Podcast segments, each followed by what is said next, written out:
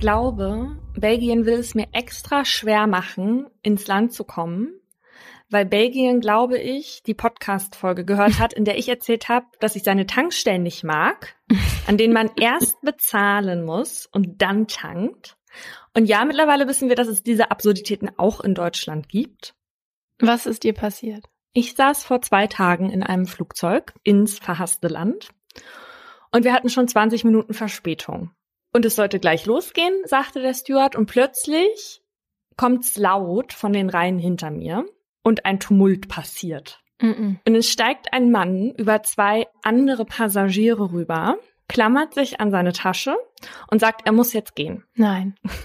Warte mal, ihr seid gerade aber erst eingestiegen und dann sagt er, Nein, wir saßen schon eine Weile und die Okay. Türen waren schon zu und es sollte jetzt losgehen. okay. Und dieser Mann hatte Panik im Gesicht und offenbar auch irgendwie eine Panikattacke. Hätte man jetzt so im ersten Moment auch vermutet, ja. Mhm. Dann fängt der Flugbegleiter diesen Mann ab und setzt ihn in die erste Reihe und redet ihm gut zu. Wir alle so, okay, jetzt hat da jemand Flugangst oder so, das wird schon gleich okay sein. Ein kurzer Zwischenfall. So. Und der Mann schien dann auch beruhigt, saß weiterhin vorne, da in der ersten Reihe. Und alle gingen wieder an die Arbeit, damit wir starten können. Aber dieser Mann war unbeaufsichtigt und springt auf Mhm. einmal wieder auf, nur mit diesem Laptop unter dem Arm, hin zur Flugzeugtür und schüttelt daran und schreit, Nein. er muss jetzt das Flugzeug verlassen, muss jetzt raus. Hat er denn gesagt, warum?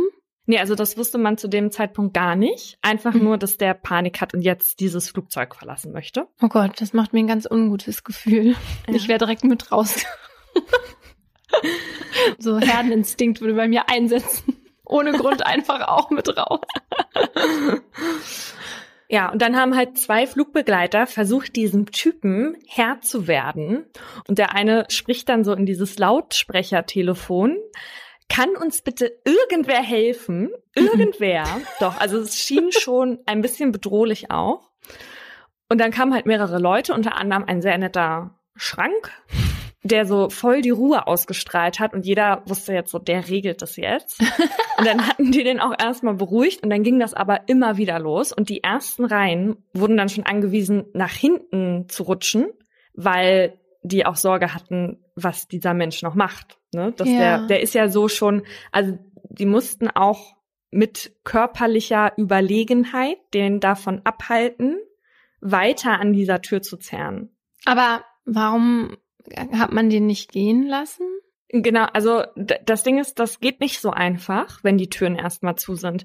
Das war nämlich auch so, neben mir saß eine Belgierin, eine ältere Dame, und die war dann auch so, ich möchte auf gar keinen Fall mit diesem Mann jetzt fliegen, die müssen Ja. den jetzt rauslassen. Und ich war mir gar nicht so sicher, ob die das einfach so können. Und dann hat der Flugbegleiter aber auch gesagt, dass die jetzt den auf jeden Fall nicht mitnehmen können und dass die jetzt die Tür öffnen werden, aber dass dieser Prozess halt eine Weile dauert. Mhm. Du kannst ja auch nicht so einfach die Tür aufmachen und dann steht da keine Treppe mehr dran. Und zum Glück kannst du auch nicht einfach selber die Tür aufmachen. Ja, hoffe ich zumindest.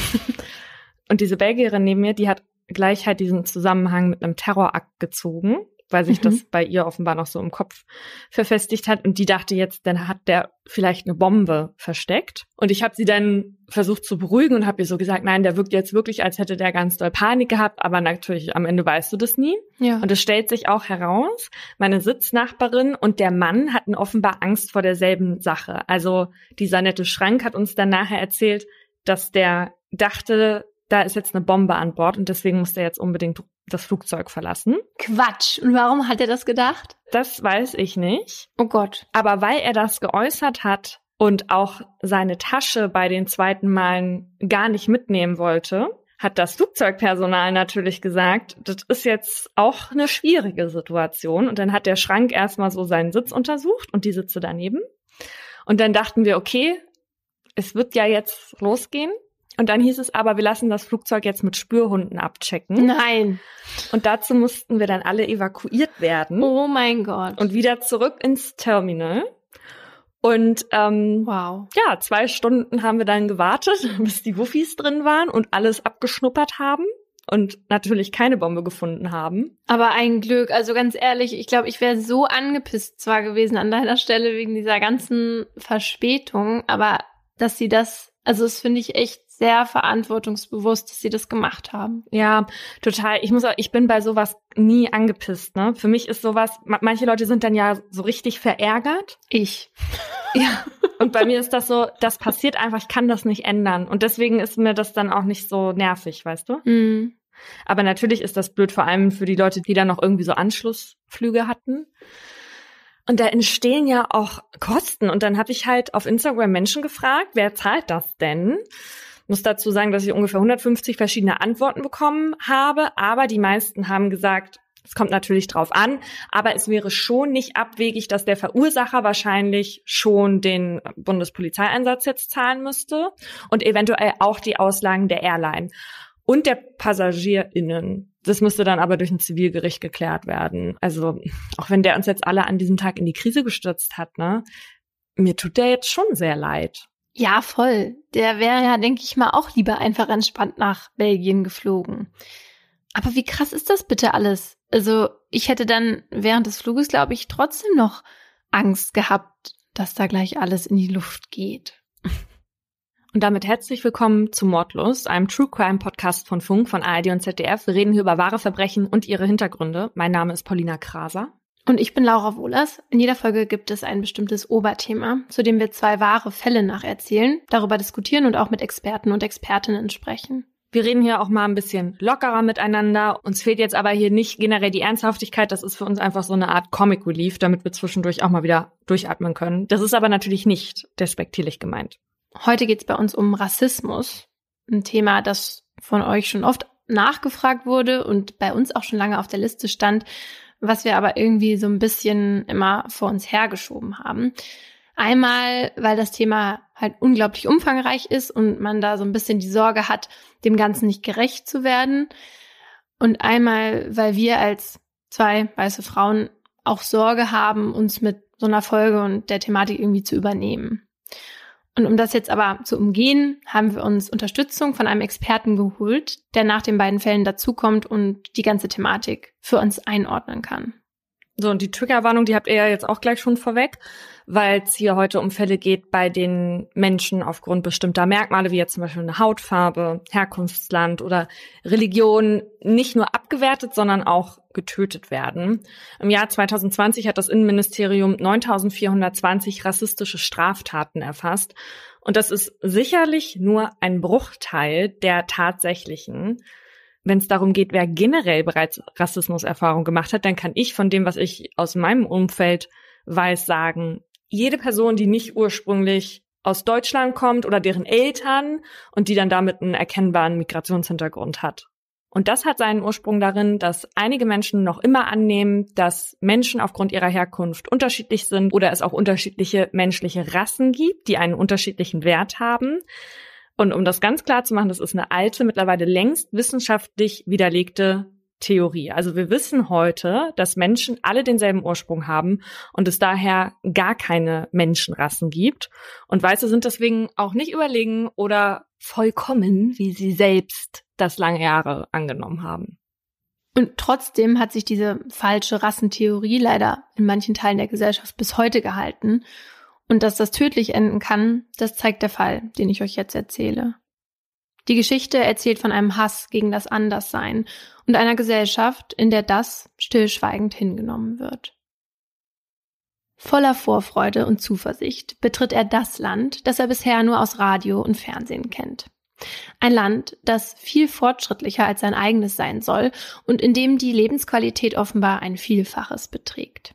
Eins, das ihm möglicherweise seinen Traum vom Studium der Flugzeugtechnik erfüllt, in dem er Karriere machen kann und eine Familie gründen.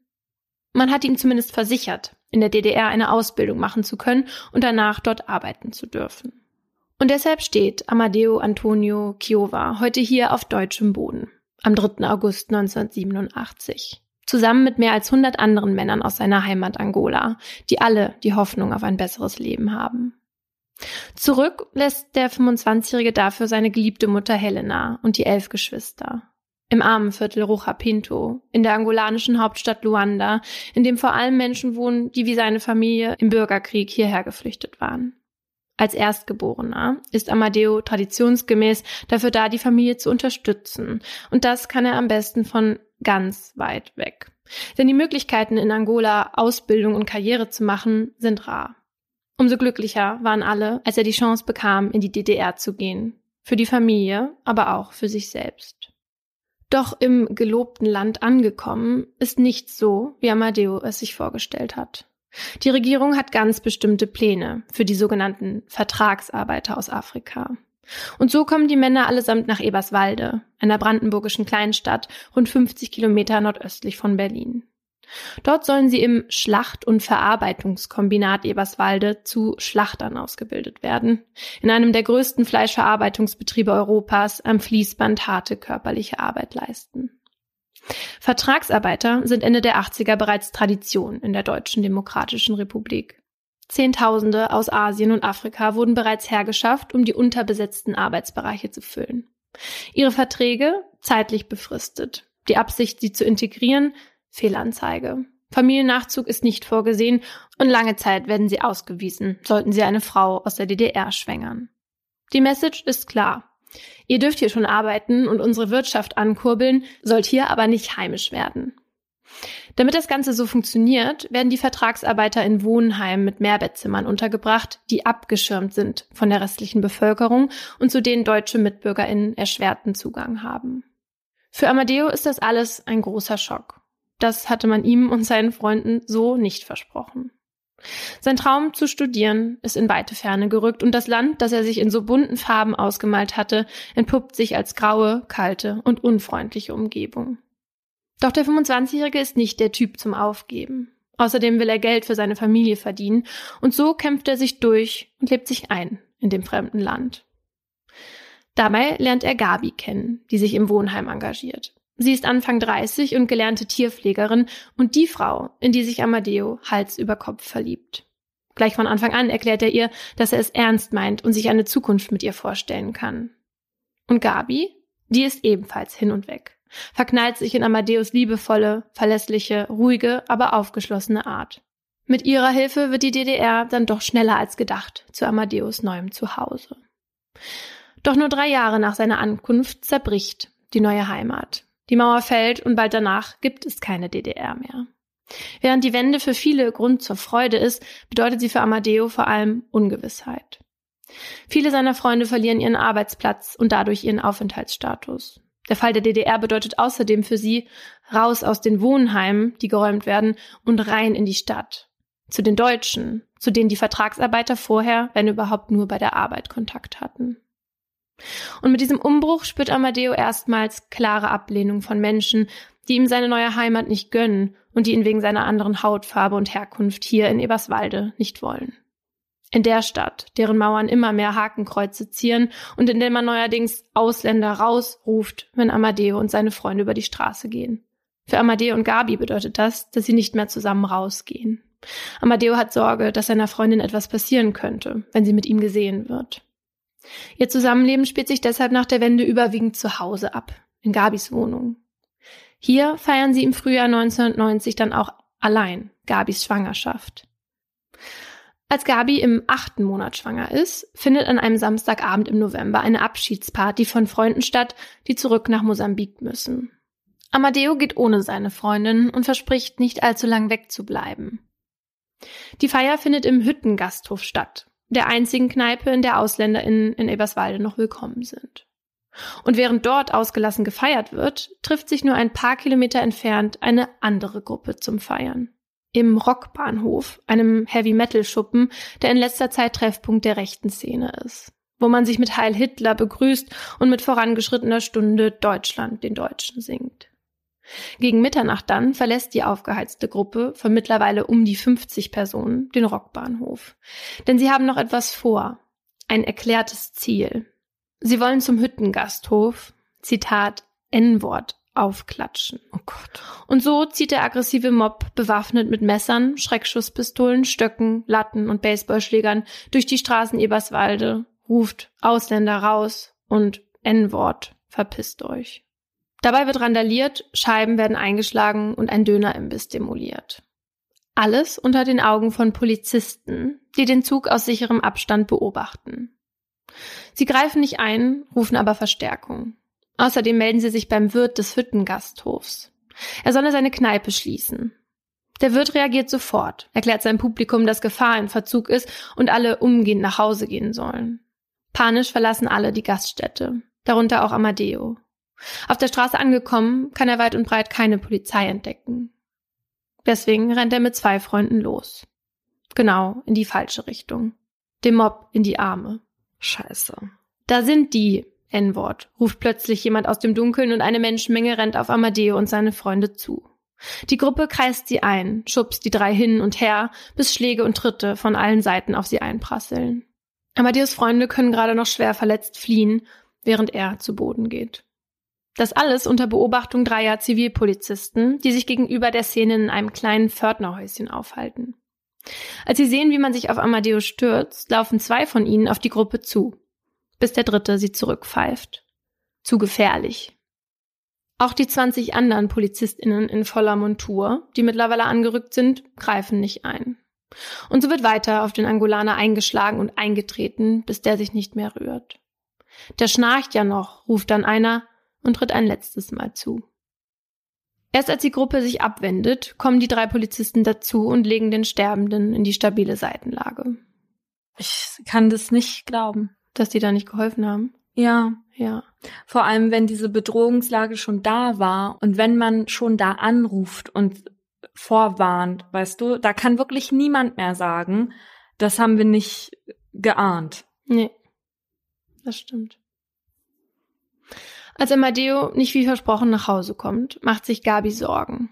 Im Hüttengasthof meldet sich niemand und so schwingt sie sich aufs Fahrrad und fährt zu Freunden von Amadeo, mit denen er eigentlich unterwegs war. Die erzählen ihr, dass ihr Freund zusammengeschlagen wurde und im Krankenhaus im Koma liegt. Gabi kriegt Panik. In der Klinik angekommen, darf sie Amadeo nicht sehen. Später weiß sie, dass es besser für sie und das ungeborene Kind war, denn Amadeo ist fast nicht mehr wiederzuerkennen. So starke Verletzungen hat er am Kopf erlitten. Die sind so stark, dass er nicht mehr aufwachen wird und elf Tage später verstirbt. Als Gabi davon erfährt, bricht sie zusammen. Der Vater ihres Babys wurde getötet. In Eberswalde ist die Nachricht vom Tod des Angolaners aber nur eine kleine Pressemeldung wert. Statt des großen Aufschreis in der Bevölkerung wird das, was passiert ist, kleingeredet. Und der offen zur Schau getragene und gewaltbereite Rassismus geht weiter. So brennen nur drei Tage später zwei Wohnungen, in denen Familien aus Mosambik mit kleinen Kindern wohnen. Erst als die überregionale Presse Wind davon bekommt, dass in Eberswalde ein Mann aufgrund seiner Hautfarbe getötet wurde, bekommt der Fall die Aufmerksamkeit, die ihm gebührt und die Polizei den Druck, der sie zum Ermitteln drängt. Denn bisher ist nicht viel passiert. Weder wurden ordentlich Beweise gesichert, noch TatzeugInnen vernommen. Am 9. Januar 1991 und damit sieben Wochen nach der Tat wird Amadeus und Gabis Sohn geboren. Gabi benennt ihn nach seinem Vater, dessen Leichnam nur zwei Stunden nach der Geburt im Flieger nach Angola liegt. Dort kommt er bei Mutter Helena und Amadeus Geschwistern ohne Ankündigung an. Auch ohne Erklärung dazu, was passiert ist und ohne Beileidsbekundung. Für die Beerdigung muss die mittellose Familie alleine aufkommen und so steht kein Grabstein und kein Kreuz auf dem Friedhof. Ein kleiner Steinhaufen markiert die Stelle, an der Amadeo begraben wurde. Als Gabi in Deutschland schließlich aus dem Krankenhaus entlassen wird, findet sie den neu gekauften Kinderwagen mit Hakenkreuzen beschmiert. Ein paar Wochen später wird er in Flammen stehen und Gabi Morddrohungen bekommen. Als sie es in Eberswalde nicht mehr aushält, zieht sie Hals über Kopf nach Berlin. Erst eineinhalb Jahre später kommt sie zurück. Zum Prozess, der viel zu lange auf sich warten ließ. Gabi nimmt sich fest vor, jeden Tag im Gerichtssaal zu sitzen und mit dafür zu sorgen, dass die, Zitat, Deutschen nicht denken, sie könnten mit anderen Menschen machen, was sie wollen. Bei dem Prozess sind sechs Männer wegen Körperverletzung mit Todesfolge angeklagt. Die 21 anderen Strafanzeigen hatten die Behörden einstellen müssen. Die vielen einzelnen Tritte und Schläge seien Einzelpersonen nicht zuzuordnen gewesen. Es wird also nur ein Teil der Gruppe, die für den Tod Amadeus verantwortlich ist, vor Gericht gestellt. Und von den sechs sind am ersten Verhandlungstag auch nur fünf vor Ort. Der mutmaßliche Haupttäter ist auf der Flucht. Möglich ist das, weil die Angeklagten nicht in Untersuchungshaft sind, sondern frei herumlaufen. Dementsprechend locker schlendern sie mit ihren Freundinnen an der Hand an diesem Tag ins Gerichtsgebäude. In die Fernsehkameras erklären sie mit dem Tod von Amadeo nichts zu tun zu haben. Und wenn man ProzessbesucherInnen fragt, dann seien die sechs jungen Männer eigentlich anständige Burschen. Anständige Burschen, die jetzt vor Gericht stehen, weil sie einen Mann wegen seiner Hautfarbe zu Tode geprügelt haben und die aus ihrer rechten Gesinnung auch hier im Saal kein Hehl machen. Besonders bekommt das Gabi zu spüren, die ihnen mit ihrem Anwalt gegenüber sitzt. Immer wieder feixen die Männer, machen Bemerkungen und Gesten in ihre Richtung. Das Wort N-Wort Schlampe ist ihnen schon oft über die Lippen gekommen. Ein Mann, der das alles genau beobachtet, ist von der Genfer Internationalen Juristenkommission geschickt worden, da man befürchtet, dass die Schuld dem Opfer zugeschoben werden könnte und die Täter straffrei ausgehen. Nach letzterem sieht es aus. Die Angeklagten geben alle an, sie seien zwar vor Ort gewesen, um, Zitat, N-Wort aufzuklatschen, die tödlichen Schläge und Tritte hätte aber niemand von ihnen verursacht. Gesehen hätten sie schon, wie andere mit Anlauf, volle Pulle auf das Opfer gesprungen sind, doch wer das war, keine Ahnung. Die gleiche Antwort haben auch die rund 50 Tatzeuginnen, die während der nächsten Verhandlungstage geladen werden. Kollektives Schweigen und chronisches Vergessen füllt den Gerichtssaal. Und Ignoranz. Vor der chemischen Fabrik fand ich ein N-Wort. Er lag auf der Straße und hat geröchelt. Als ich sah, dass sein Gesicht eingeschlagen war, bin ich weitergegangen. Es war mir egal, es war ja nur ein N-Wort, erklärt eine 18-jährige Augenzeugin. Und die, die auf der anderen Seite standen, die die hier jetzt Täter erkennen und belasten könnten, von denen sind viele schon vor Prozessbeginn nach Mosambik abgeschoben worden. Und die wenigen, die noch da sind, trauen sich verständlicherweise aus Angst vor Rache nicht den Mund aufzumachen. Und wenn doch, dann wird ihnen nicht zugehört. So wie dem Zeugen Francisco dos Santos, der in der Tatnacht mit einem Messer im Gesicht verletzt wurde. Ihn fragt der Richter, sprechen Sie Deutsch? Ja, ein bisschen, antwortet Francisco. Das klingt doch schon ganz gut, hm? Sind Sie mit jemandem im Saal verwandt oder verschwägert? Francisco versteht nicht, was damit gemeint ist, schaut dann auf die Angeklagten und sagt ja. Daraufhin beantragt Gabis Anwalt einen Dolmetscher. Der Antrag wird abgelehnt. Vom Richter zu ihrer politischen Einstellung befragt, sind alle Angeklagten aufgeschlossen. Richter, Sie zählen sich wohl, salopp gesagt, auch zu den Glatzen. Grinsend und Kaugummi-Count antwortet einer der fünf, nee, eigentlich nicht. Sind Sie Hitlerfreundlich? Nee, würde ich nicht sagen, antwortet der 20-Jährige, auf dessen rechten Fingern das Wort Hass in SS-Runen tätowiert ist. Ey, ich kann nicht mehr. Was für eine Shitshow. Was für eine Shitshow ist das? Nationalsozialistisch? fragt der Richter. Nee, so Kaiserreich rum. Ich bin ein rechtsextremer Jugendlicher. Extrem ist mir zu ungenau. Sind Sie gewaltbereit? Nee, mehr so, na, äh, mit Plakate kleben. Gabis Anwalt hat zwar nur eingeschränktes Fragerecht, ihm ist es aber wichtig zu zeigen, wie präsent das rassistische Motiv der Tat war. Deshalb will er die Angeklagten auch nochmal zu ihren politischen Einstellungen befragen, doch der Richter wirkt ihn ab. Er würde die Angeklagten damit überfordern. Den Richter interessiert mehr die Vergangenheit der Täter und ihre Familienverhältnisse. Das rassistische Motiv versucht er weitestgehend auszublenden. Besonders verstörend ist dabei, dass der Vorsitzende den Meinungen der Männer nichts entgegensetzt und ihre Aussagen einfach so stehen lässt. Außerdem verwendet er selbst immer wieder das N-Wort. Danach von der Presse darauf angesprochen, erklärt er, er würde das machen, weil er in der Sprache der Zeuginnen und der Angeklagten mit ihnen reden wollte. Auch die drei Zivilpolizisten, die an dem Abend im Einsatz waren, werden als Zeugen gerufen. Ich rief sofort meine beiden Kollegen zurück, da ich verhindern wollte, dass die mit der Gruppe in Konflikt geraten, erklärt einer. Waren sie bewaffnet? fragt der Richter daraufhin. Ja. Wären sie eingeschritten, wenn sie gewusst hätten, dass ein Mensch zu Tode kommt? Der Polizist schweigt. Der Richter empfiehlt ihm daraufhin sein Recht wahrzunehmen, die Aussage zu verweigern, falls er sich damit selber belasten würde. Der nimmt das dankbar an. Eine Zeugin, die danach befragt wird, erzählt, sie habe gehört, wie einer der Polizisten gerufen habe, ich tue für einen Afrikaner nichts, ich setze nicht mein Leben aufs Spiel. Deutlich wird nach der Befragung der Beamten, dass Amadeus Tod wahrscheinlich hätte verhindert werden können, wenn sie früher eingeschritten wären oder mehr Präsenz gezeigt hätten. Weil sie aber deshalb nicht so nah dran waren, können auch sie zur Täterbeschreibung nicht viel beitragen.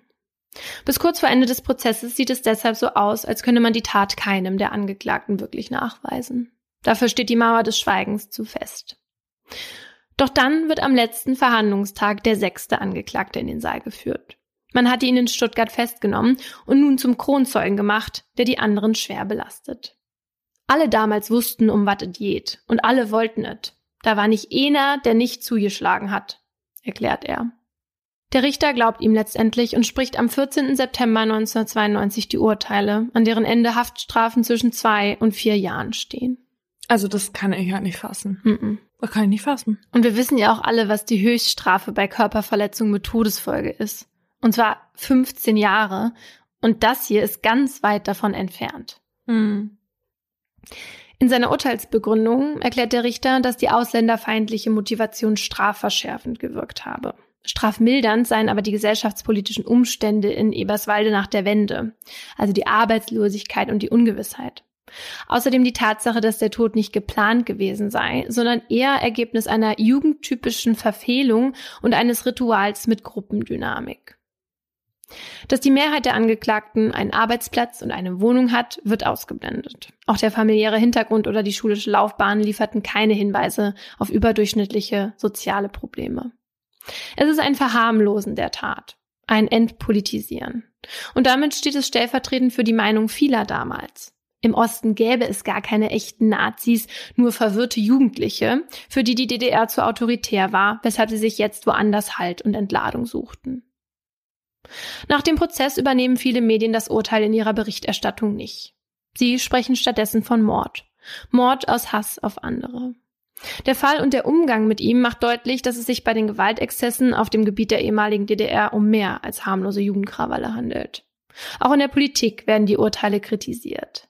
Die Brandenburger Ausländerbeauftragte befürchtet, so eine Urteilsbegründung könnte geradezu als Ermutigung für ausländerfeindliche Übergriffe gedeutet werden. Abschreckung sehe anders aus. Auch dass 1994 die Anklage wegen Körperverletzung mit Todesfolge durch Unterlassen gegen die Beamten, die in der Tatnacht nur zugeschaut hatten, zurückgewiesen wird, zeigt, dass mit der Tat lieber abgeschlossen wird.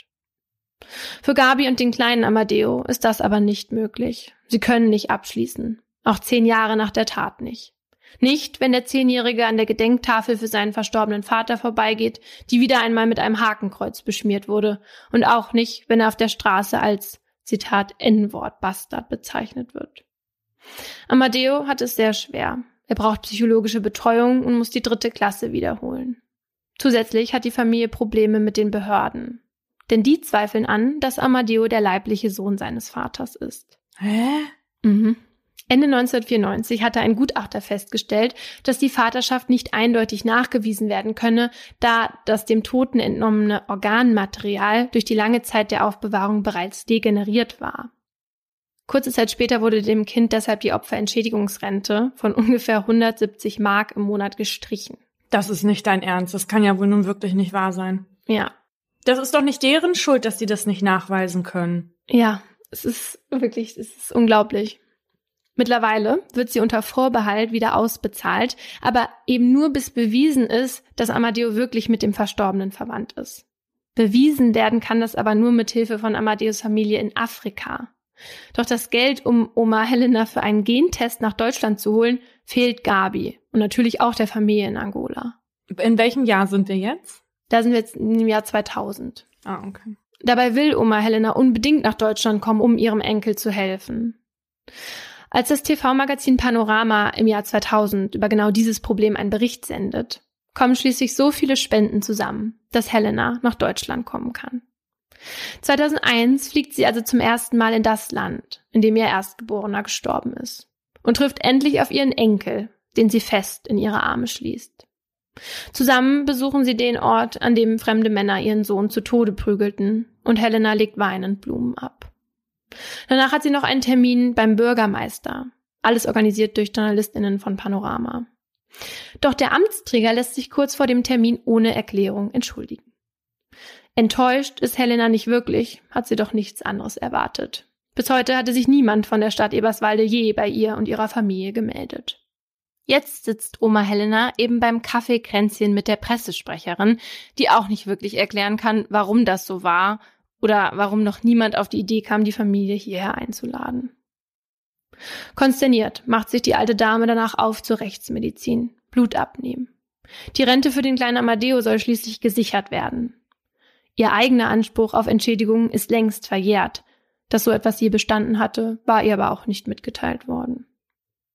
Doch dank Helena und der Hilfe der SpenderInnen kann nach elf Jahren endlich festgestellt werden, was der Familie sowieso schon klar war. Amadeo ist der Sohn des Getöteten. Bis heute lebt er in Eberswalde. Es ist sein Zuhause. Heute kann er sich hier eigentlich frei bewegen, ohne Angst vor einem Angriff oder Beleidigungen zu haben. Es hat sich einiges verändert. Inzwischen setzen sich mehrere Bürgerinitiativen in der Stadt gegen Rassismus ein. Auch mit Hilfe der Amadeo Antonio Stiftung, die 1998 ins Leben gerufen wurde und seitdem tolle Arbeit in Sachen Rassismusbekämpfung und Aufklärung macht. Seit 2014 ist auch das Bürgerbildungszentrum in Eberswalde nach seinem Vater benannt, das nach Angaben der Stadt ein Ort der gelebten Vielfalt, Toleranz und Diskriminierungssensibilität ist. Nur in die Dörfer geht Amadeo nicht. Da seien die Dorfnazis, sagt er. Die sind es auch, die manchmal noch heute die Gedenktafel seines Vaters beschmieren oder sich dagegen einsetzen, dass die Straße, in der er starb, in Amadeo Antonio Straße umbenannt werden soll. Aber es sind deutlich weniger als noch vor 30 Jahren und gefühlt wird Rassismus von den EberswalderInnen heute nicht mehr einfach so hingenommen. Zumindest von dem, was ich gelesen habe. Also das Schlimme finde ich, dass diese ganze Tragödie einen riesigen Anlauf genommen hat mhm. und es auch nach der Tat ja nicht aufhörte. Mhm. mhm. Also wie oft die Gabi immer wieder durch die Hölle gegangen ist und immer wieder mit dem Rassismus konfrontiert wurde. Weißt du, das ist ja auch für eine Mutter. Guck mal, der Vater deines Sohnes wird getötet wegen Rassismus. Ja. Und jetzt ist da diese Mutter, deren Sohn dasselbe entgegengebracht bekommt. Und du hast ja ständig Angst, dass du den davor nicht schützen kannst, ja. Und ja. sie erlebt es ja auch. Es, sie kann es ja nicht. Ja. Und was man sich ja auch fragt, diese Stadt, also wer ist da verantwortlich und wieso passiert da nichts? Wieso kann man, wieso kann man da nicht hinschreiben und sich entschuldigen, die Leute oder der Familie dann wenigstens helfen, dass man diesen blöden Gentest machen kann? Ja. Also ich hatte jetzt wirklich das Gefühl beim Recherchieren, dass die Stadt am liebsten damit nicht mehr zu tun hat, ja, dass man diesen Fall mal langsam vergisst, so, ne? Naja, klar, das ist ja schlecht für deine Stadt, das ist schlecht für die Außenwirkung, das möchte ja niemand haben. Ja. Ja, und dann wird halt, ähm, werden halt tausend Unterschriften gesammelt, dass man diese Straße umbenennt. Und zwei Wochen später werden 1200 Stimmen gesammelt, dass man sie eben nicht umbenennt. Es ist auch so, warum? Warum? Ja. Was kümmert dich das denn? Ja. Wie klein ist deine Welt, dass sich das aufregt? Ja. Der Fall von Amadeo war damals ja leider kein Einzelfall. Anfang der 90er Jahre gab es vor allem in Ostdeutschland eine ganze Reihe von rassistisch motivierten Straftaten. Und solche Ausbrüche gibt es immer mal wieder. Und warum das so ist, darum geht es jetzt in meinem Aha. Dazu habe ich mit Ulrich Wagner gesprochen, der lange als Professor für Psychologie an der Uni Marburg zu dem Thema geforscht hat. Er sagt, dass große gesellschaftliche Veränderungen und politische Entscheidungen Auslöser für Rassismus sein können. Genau die gab es Anfang der 90er Jahre in Ostdeutschland, so Wagner. Dieser Umbruch mit der Vereinigung hat die Menschen total verunsichert. Und wenn wir uns zurückerinnern, was ist auch passiert mit der Ökonomie in, in Ostdeutschland, das ist total zusammengebrochen. Die Unternehmen sind verkauft worden, die Menschen waren total hilflos.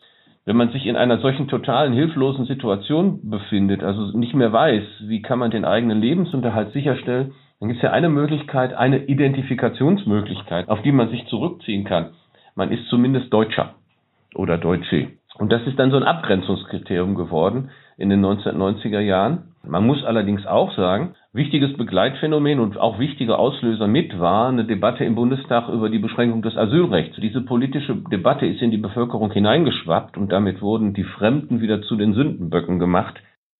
Und zu was für Aussagen das geführt hat, kann man ganz gut in alten TV-Beiträgen hören. In einem Video von Spiegel TV von 1992 sagt ein 20-Jähriger über Amadeo, warum wurde denn der N-Wort tot gemacht? Das ist doch die einzige Chance, sich zu wehren. Soll man zu Kohl gehen und ihm auf die Fresse hauen oder mit ihm quatschen? Ich komme ja gar nicht an Kohl ran. Mhm. Wenn Kohl vor ihm gestanden hätte, weiß ich auch nicht, ob er das dann noch gemacht hätte. Der war ja doch eher so kolossmäßig gebaut. ja, wahrscheinlich nicht. Und ein anderer sagt, man kriegt hier keine Wohnung, aber irgendein N-Wort kriegt eine Wohnung. Wo gibt's denn sowas? Und indem die Leute die anderen halt für ihre Probleme verantwortlich machen und auch sogar gegen die vorgehen, schaffen sie es ja aus ihrer Ohnmacht zurück in so eine aktive Rolle, was denen dann hilft, mit der Situation umzugehen. Und das soll ja gar keine Rechtfertigung sein oder sowas, sondern die Reaktionen dieser Leute erklären. Und rassistisch gewalttätig werden laut Wagner vor allem junge Männer mit Aggressionspotenzial und Identitätskrise, bei denen entweder Vorurteile schon vorhanden sind oder die nach einfachen Antworten auf ihre Fragen suchen. Genau das Gleiche haben wir auch 2015, 2016 gesehen, nachdem Deutschland eben nicht auf die Menge an Geflüchteten vorbereitet war, weil danach haben die rassistischen Angriffe ja auch deutlich zugenommen. Da ging es dann um die Angst davor, dass die eigene Kultur bedroht ist und diese behauptete Islamisierung des Abendlandes. Und was den Rassismus in solchen Situationen dann noch verstärken kann, sind die Medien, so Wagner.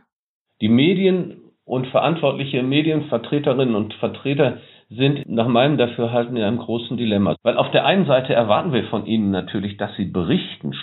Und auf der anderen Seite muss man sagen, dass Medienberichterstattung äh, Auswirkungen darauf haben kann, wie Menschen mit den Fremden umgehen. Das hat viel damit zu tun, wie die Dinge dargestellt werden. Es gab in den 1990er Jahren Rostock-Lichtenhagen, wo einfach relativ kommentarlos dokumentiert wurde, wie ein Mob ein Hochhaus belagert und die Polizei tut nichts.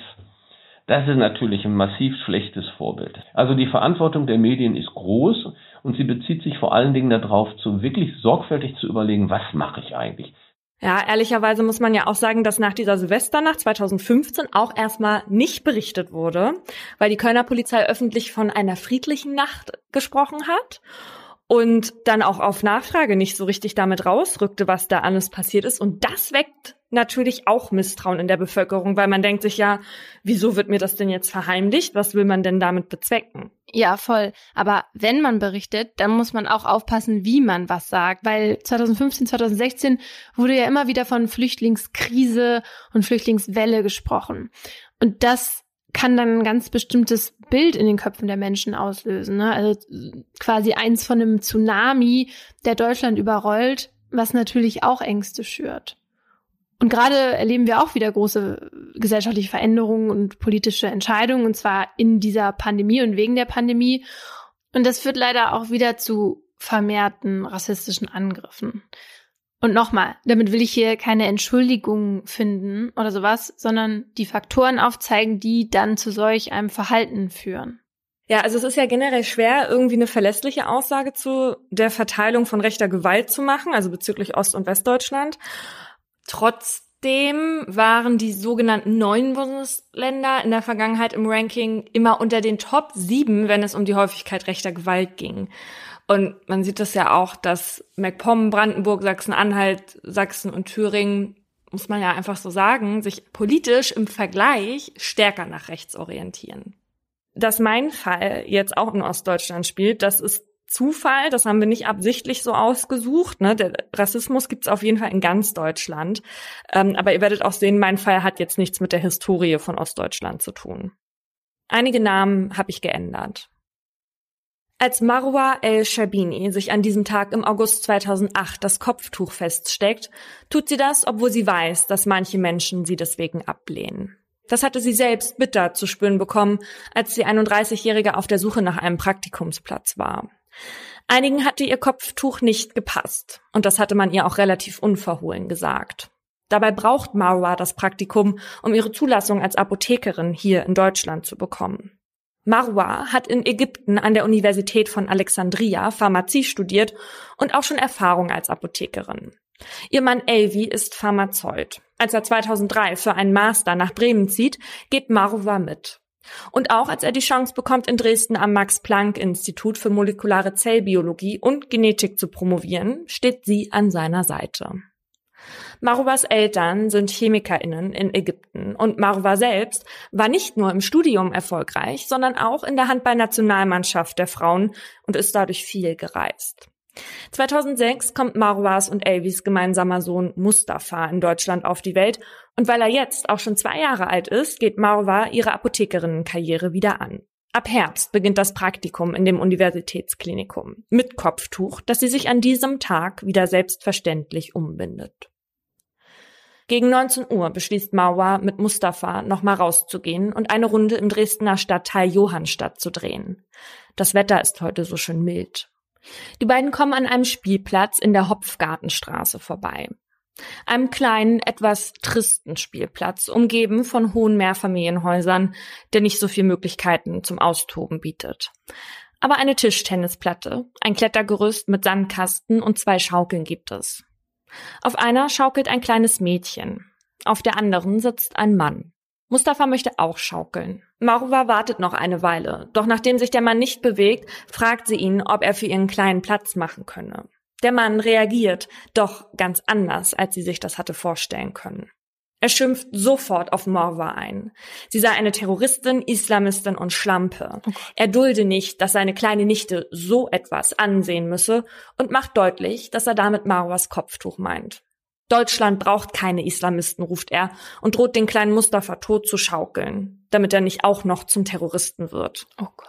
Maruwa empfindet die Situation als bedrohlich, aber das Feld räumen will sie nicht. Das ist nicht ihre Art. Andere Erwachsene sind auch schon aufmerksam geworden auf den Mann, der immer weiter wütend auf Maruwa einredet. Eine Frau spricht auf Russisch zu ihm. Auch sein Akzent lässt vermuten, dass er selbst nicht aus Deutschland kommt. Jemand reicht Marwa ein Handy und Marwa wählt die 110. Auch die herbeigerufenen Beamtinnen können die Situation nicht schlichten. Immer wieder müssen sie sich schützen vor Marwa stellen, weil der Mann einfach nicht aufhört, seine Hasstiraden gegen sie loszulassen. Musliminnen seien keine Menschen und ihnen solle auch nicht erlaubt werden, Kinder in die Welt zu setzen, sagt er. Marwa und Mustafa werden daraufhin von der Polizei nach Hause gebracht. Zu Hause erzählt sie Elvi davon, was sie gerade auf dem Spielplatz erlebt hat. Weil die Polizei involviert war und sich der Mann mehr als uneinsichtig zeigte, erstattet die Polizei Anzeige. Und so wird gegen den Mann ein Strafbefehl erlassen und eine Geldstrafe von 330 Euro verhängt.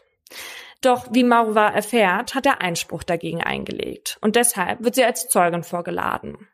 Mittlerweile ist der Sommer weitergezogen und in Dresden ist es kühler geworden, als Marwa und Elvi an diesem Novembertag das Amtsgericht Dresden betreten. Es ist das erste Mal, dass sie wieder auf den Mann treffen. Marwa macht ihre Aussage und Jascha Marecki, so der Name des Mannes, rechtfertigt seine Worte vor Gericht damit, dass er seinen Lebenstraum verteidigen wollte. Was genau er damit meint, bleibt offen, aber es zeigt, dass er sich noch immer im Recht sieht, so mit Marwa umgegangen zu sein. Laut seiner Aussage hätte ihm gar keine beleidigungsfähige Person gegenübergestanden, da Marwa in seinen Augen keine Bürgerin oder auch nur ein Mensch sei. Für Marwa und Elvi ist die Situation eh schon nicht leicht. Was sie aber gar nicht verstehen können, ist, dass in dem Verfahren ihre Adresse verlesen wird. Zumal Maretzky nur ein paar hundert Meter von den beiden entfernt wohnt. Wenig überraschend, das Gericht verurteilt ihn diesmal zu einer Geldstrafe von 780 Euro plus Verfahrenskosten. Dass Maretzky das Geld nicht zahlen will, hat er schon bei der Verhandlung klargemacht und so legt er gleich am nächsten Tag Berufung ein. Doch auch die Staatsanwaltschaft ist wegen seiner unverbesserlichen Art und seinen sich ständig wiederholenden rassistischen Aussagen nicht zufrieden mit dem Urteil. Sie würde am liebsten eine Freiheitsstrafe erlangen. Und das, obwohl sie zu diesem Zeitpunkt noch nichts, über Maretzkis Hintergrund weiß. Jascha Maretzky hat einen fanatischen Hass auf Menschen, von denen er denkt, sie gehören nicht nach Deutschland. Schon lange fällt er mit rassistischen Äußerungen auf, allerdings nie polizeilich. Die Äußerungen sieht er von seiner Meinungsfreiheit abgedeckt. Als der damals 22-Jährige 2003 von Russland nach Deutschland kommt, zieht er gemeinsam mit seiner Mutter und seiner Schwester in ein Übergangswohnheim. Auch dort fällt er negativ auf, weil er immer mal wieder seine Mutter oder andere BewohnerInnen anschreit. Besonders schlimm ist es aber bei seinem Qualifikationskurs für Übersiedler. Deutschland gehöre nur den Deutschen und Schwarze hätten hier nichts zu suchen, behauptet Maretzky immer mal wieder. Er ist leicht provozierbar, gibt aber schnell klein, wenn er merkt, dass jemand mental stärker ist als er. Auch auf dem Arbeitsamt kennt man Maretzky bereits. Dort schreit er 2003 eine Mitarbeiterin so laut an, dass diese um Hilfe rufen muss. Einer anderen droht er bei dem darauf folgenden Streit, ihr auf dem Nachhauseweg aufzulauern. Die Frau berichtet später, Maretzky habe ihr daraufhin gegen die Brust und auf den Arm geschlagen. Einen Job findet Maretzky hier nicht. Oder eher, er will ihn nicht. Das Arbeitsamt macht mehrere Vorschläge, aber er lehnt alles ab, lebt lieber von Hartz IV und bezieht eine Zwei-Zimmer-Wohnung in Johannstadt. Als er dann nach den Beleidigungen auf dem Spielplatz auf das Polizeirevier gerufen wird, erklärt er den Beamtinnen vor Ort, dass Marwa genauso aussehen würde wie die Selbstmordattentäterin, die er in den Nachrichten gesehen habe. Mhm.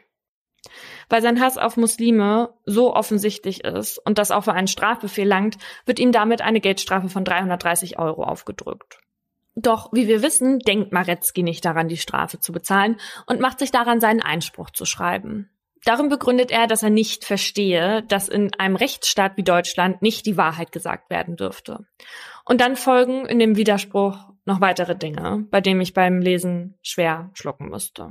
Maretzky sagt, dass der religiöse Wahnsinn der Islamisten nicht nur religionsbedingt, sondern vor allem auch auf die Rasse der Islamisten zurückzuführen sei. Ansonsten hätte sich ihre Kultur anders entwickelt. Damit beweist Maretzky, dass er sich in seinen rassistischen Gedanken schon total verloren hat. Außerdem habe Marwa ein Kopftuch getragen, was Maretzky als Anzeichen von totaler religiöser und kultureller Unterwerfung der Männer und dem Satan sieht. Ein kurzer Exkurs. Antimuslimischer Rassismus wegen des Kopftuchs ist gar nicht so selten.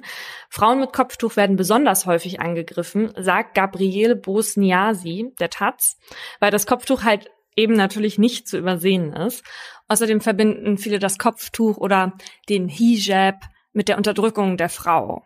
Entweder so die Annahme ist in der Familie eh klar, dass es Pflicht ist, das Kopftuch zu tragen, oder aber dass Druck ausgeübt wird auf die Frauen, weil man sie sonst nicht als ernstzunehmende und religionstreue Musliminnen in der Gemeinde ansehen würde. Und das ist sicherlich auch bei einigen so, aber halt längst nicht bei allen.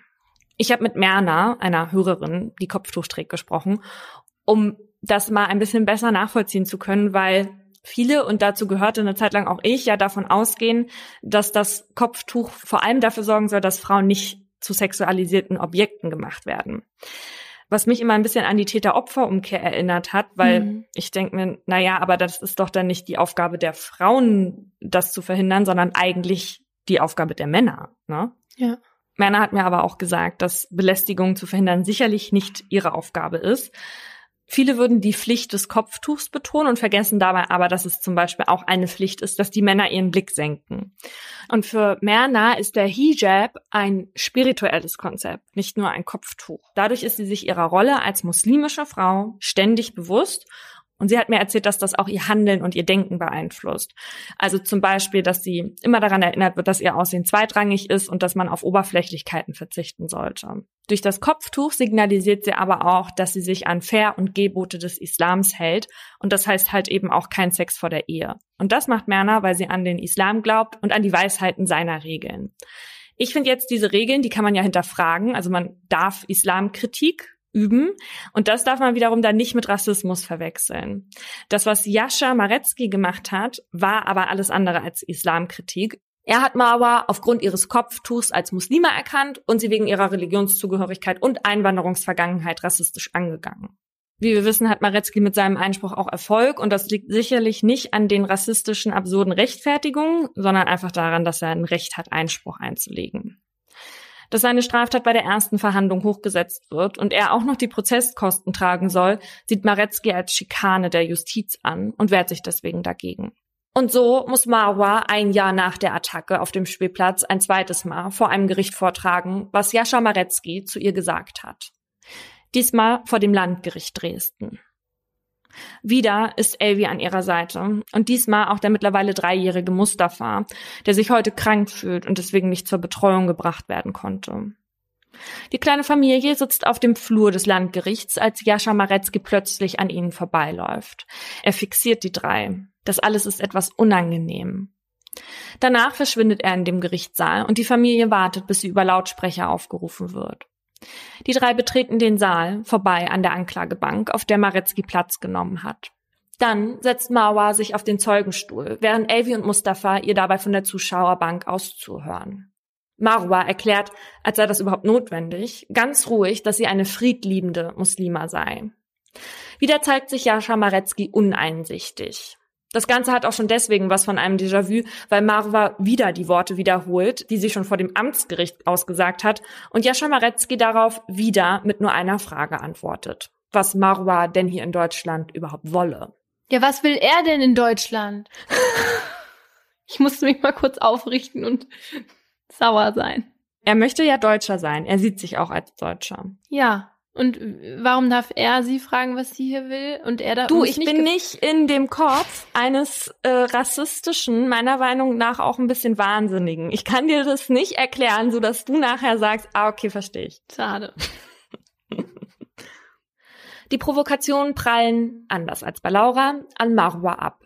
Der Vorsitzende Richter lässt Maretzkis Frage nicht zu, verabschiedet Marwa nach 15 Minuten und gibt ihr noch eine Telefonnummer, bei der sie sich melden kann, um den Ausgang der Verhandlung zu erfahren. Dann geht Marwa Richtung Ausgang und Elvi und Mustafa stehen auf, um sie zu begleiten. Marwa nimmt Mustafa an die Hand und als die drei schon kurz vor der Tür sind, regt sich Maretzki plötzlich. Dann springt er auf und stürzt sich auf Marwa. Elvi reißt Mustafa zur Seite, will sich schützend vor seine Frau stellen. Es entsteht ein großes Durcheinander, in das sich Elvi immer wieder versucht reinzuwerfen. Erst jetzt bemerkt er, dass er blutet. Maretzki hat sich mit einem Messer auf Marwa gestürzt. Sie liegt am Boden. Oh Maretzki sticht mehrfach auf sie ein. Der Vorsitzende kann von seinem Pult aus gar nicht so richtig erkennen, was da vor sich geht. Er steht auf, nähert sich dem Gewusel und erkennt, dass der Angeklagte da ein Messer in der Hand hat. Dann rennt er zurück zum Richtertisch und drückt den Notknopf. Zwei Schöffen fliehen in das Beratungszimmer. Die Staatsanwältin schreit.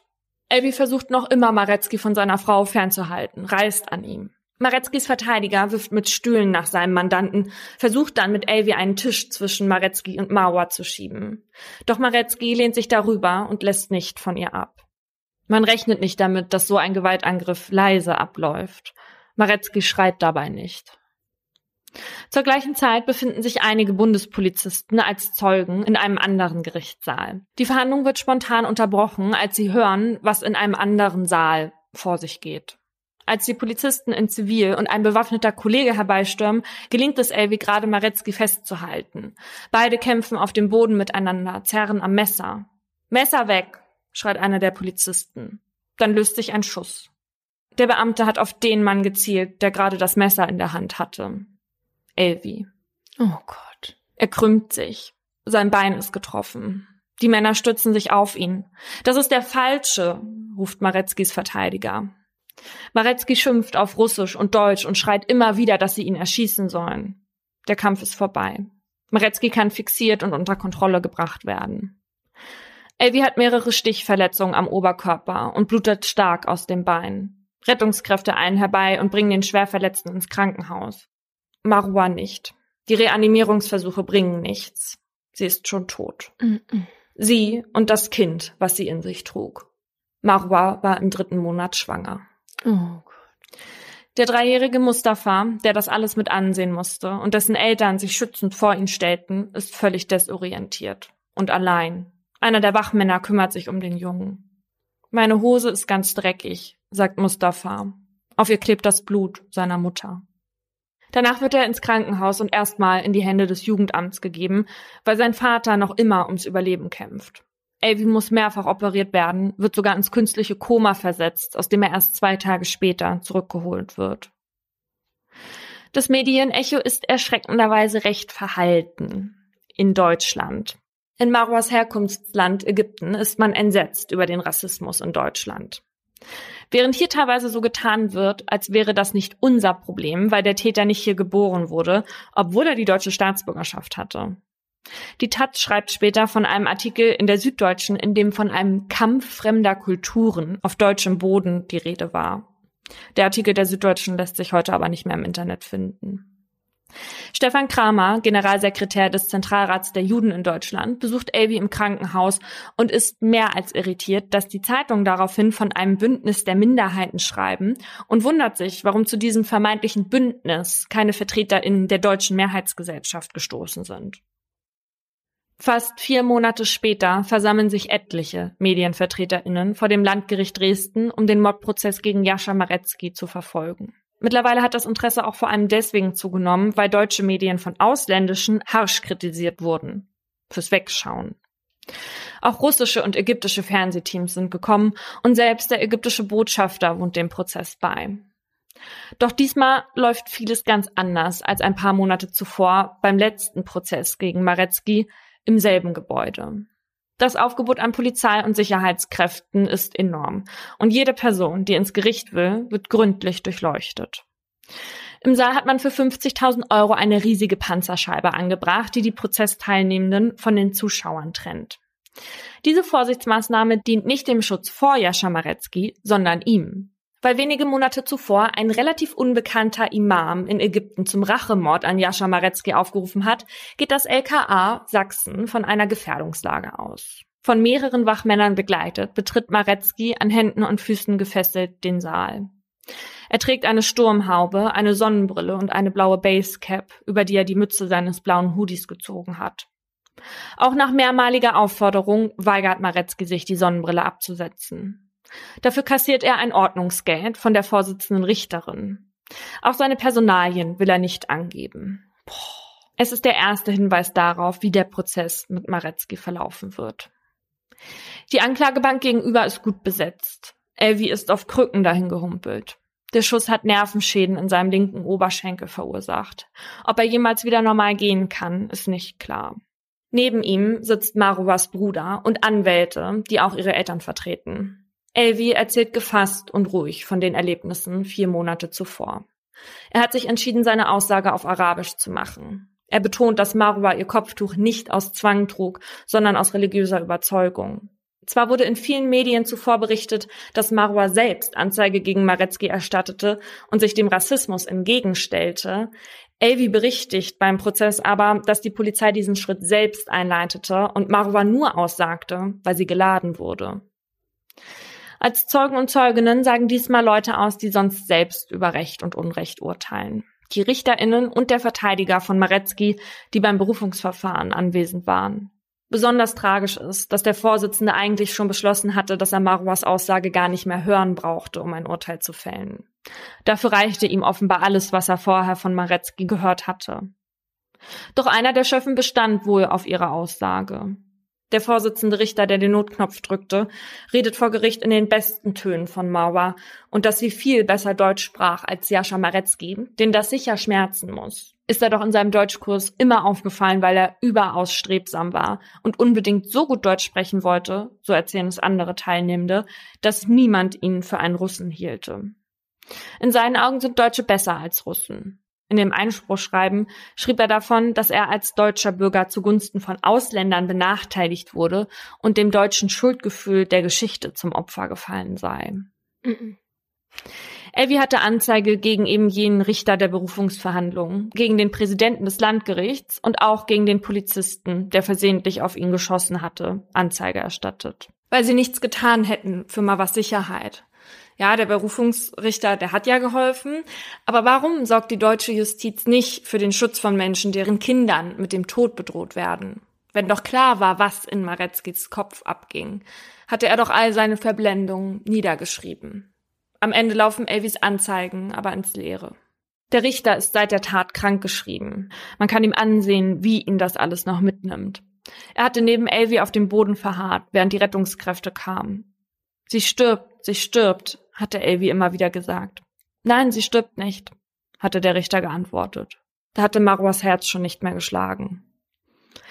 In dem Gerichtssaal herrscht oft bedrücktes Schweigen. Bei der Anhörung der Gerichtsmedizinerin kann Elvis Vater seine Tränen kaum unterdrücken. Über Maretzkis Wut und Hass kann man nur zerbrechen. Umso fragwürdiger ist Strafverteidiger Falco Bartels Verteidigungsstrategie. Er fordert, dass herauszufinden sei, welches Bild der Islam von sich selbst zeichne bzw. zeichnen lasse. Nur damit ließe sich herausfinden, was seinen Mandanten zu dem gemacht hat, was er heute sei. Kopfschütteln im Publikum. Natürlich versucht er auch den Mordvorwurf abzuwenden. Dazu führt er an, dass Maretzky das Messer angeblich immer bei sich trug und sich in der Zeit zwischen der ersten Hauptverhandlung und dem Berufungsverfahren in einen Zustand aus Angst und Panik gesteigert habe. Doch dagegen spricht, dass sich Maretzky beim Berufungsverfahren nicht auf den Platz setzen wollte, den sein Anwalt für ihn vorgesehen hatte. Dicht am Richtertisch, sondern den nehmen wollte, auf dem sein Verteidiger bereits saß der Dichter an der Tür war. Hoffnung kann die Verteidigung allerdings schöpfen, als ein Fax der Generalstaatsanwaltschaft der Russischen Föderation das Gericht erreicht. Jascha Marecki hätte damals den Wehrdienst nicht antreten können, weil bei ihm eine nicht differenzierte Schizophrenie festgestellt worden sei. Das könnte für eine verminderte Schuldfähigkeit sprechen. Allerdings wiederholt der bestellte psychiatrische Gutachter noch einmal, dass er dafür keine Anhaltspunkte finden konnte. Jascha Marecki selbst will sich dazu allerdings nicht äußern. Er sagt generell nichts im Verfahren, lässt nur die Einlassung durch Verteidiger Bartel verlesen, in der es komplett an Reue fehlt, und er stört den Prozess durch Stampfen und indem er seinen Kopf auf die Tischplatte schlägt. Während sich die RichterInnen nach dem letzten Verhandlungstag zur Beratung zurückziehen, kann man vor dem Landgericht durch zwei Lautsprecher Gebetsrufe hören. Davor haben muslimische Männer ihre Knie in den feuchten Rasen gedrückt und verneigen sich in Richtung Mekka. Einige haben Schilder dabei, auf denen steht Stoppt die Hetzkampagne gegen den Islam. Jascha Marecki wird wegen Mordes an Marwa el-Shabini und versuchten Mordes an Elvi zu einer lebenslangen Freiheitsstrafe verurteilt. Außerdem wird die besondere Schwere der Schuld festgestellt, weil gleich zwei Mordmerkmale, Heimtücke und niedrige Beweggründe, erfüllt waren und die Tat vor dem kleinen Mustafa geschah.